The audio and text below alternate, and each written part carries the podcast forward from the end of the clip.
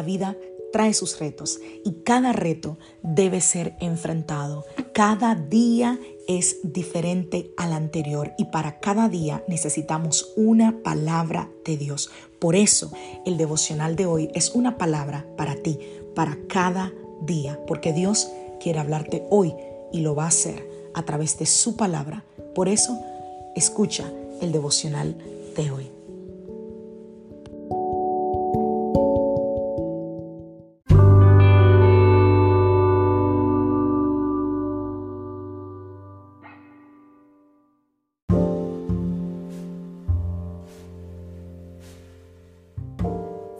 Devocional del día de hoy.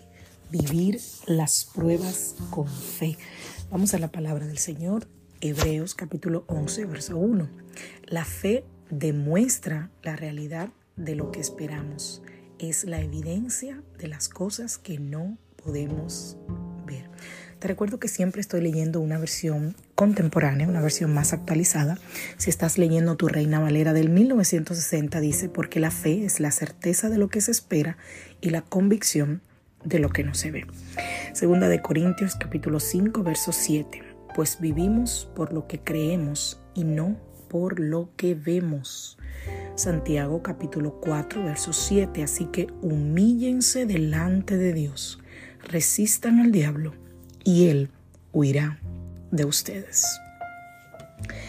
La fe, ¿cuánto se ha hablado de la fe, no? ¿Cuánto hemos escuchado sobre la fe?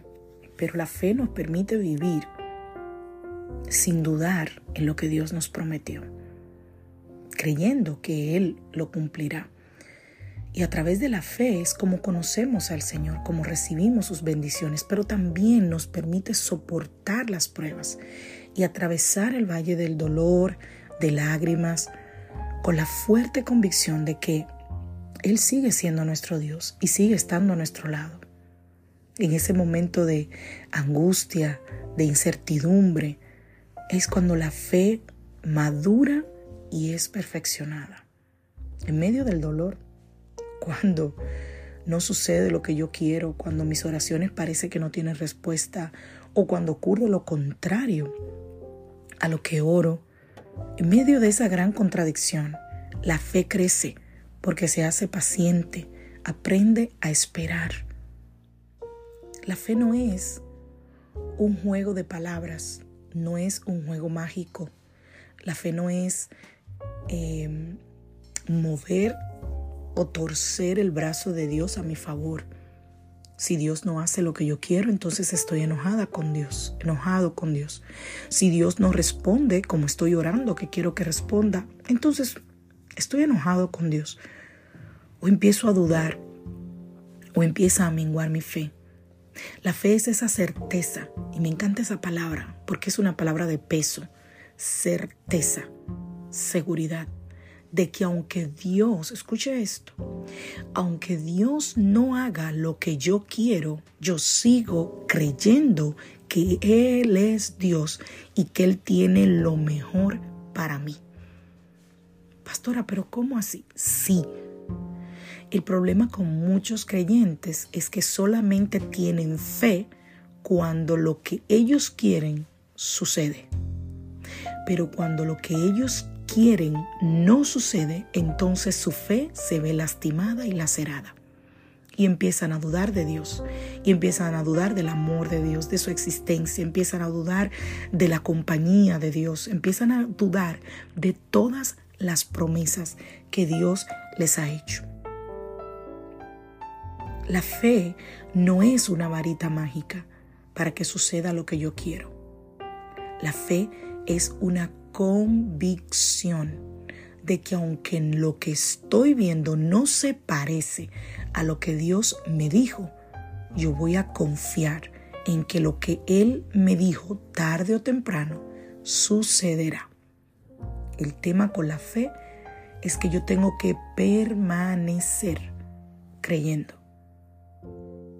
Y créeme, eso, eso yo sé que no es fácil. Te pongo un ejemplo puntual. Ayer mi esposo predicaba en casa de su presencia sobre la historia de José. Es bien conocida. Si no la conoces, te animo. Génesis capítulo 37. José tiene un sueño. Y aunque no lo voy a contar todo, pero sería ideal que fueras a la palabra y leyeras la historia para que entendieras el contexto. Ya no me queda mucho tiempo para explicarlo, pero José tiene un sueño y dice que en el sueño, la interpretación del sueño es que su papá y sus hermanos le servirían. José comete el error de compartir su sueño con sus hermanos, que de, por sí ya lo aborrecían porque entendía que era el privilegiado de papá. Así que sus hermanos crean toda una trama para matarlo lo venden, lo tiran en una cisterna, lo dan por muerto, van y le explican al papá que se murió. En otras palabras, se deshacen de él, lo venden como esclavo. José termina incluso en la cárcel, en una cisterna. Imagínate lo que pasaba por la mente de José. Pero lo que yo soñé no se parece a esto. La promesa de Dios no se parece a una cisterna, no se parece al problema que yo estoy viviendo hoy. Lo que Dios me dijo, lo que Dios me prometió, no se parece en nada. Es más, esto es todo lo contrario a lo que Dios me dijo. Es ahí donde tienes que permanecer en fe, creyendo en que aunque lo que yo estoy viendo es completamente contrario y parece imposible de que se cumpla lo que Dios me dijo, eso es lo que terminará pasando. Y termino con esto hay una razón trascendental para que Dios cumpla lo que ha prometido. Y es que nosotros permanezcamos fieles y creyendo. El trabajo, como dice una canción por ahí, el trabajo de Dios es hacerlo. Tu trabajo es creer. Que Dios te bendiga. Que Dios te guarde. Soy la pastora Lisa Lotrijo de la iglesia Casa de Su Presencia y hoy es lunes. Feliz inicio de semana familia. Que tengas una semana de victoria, una semana de bendición, de puertas abiertas, de buenas noticias. Una semana donde veas la mano poderosa del Señor obrar sobre ti y sobre los tuyos.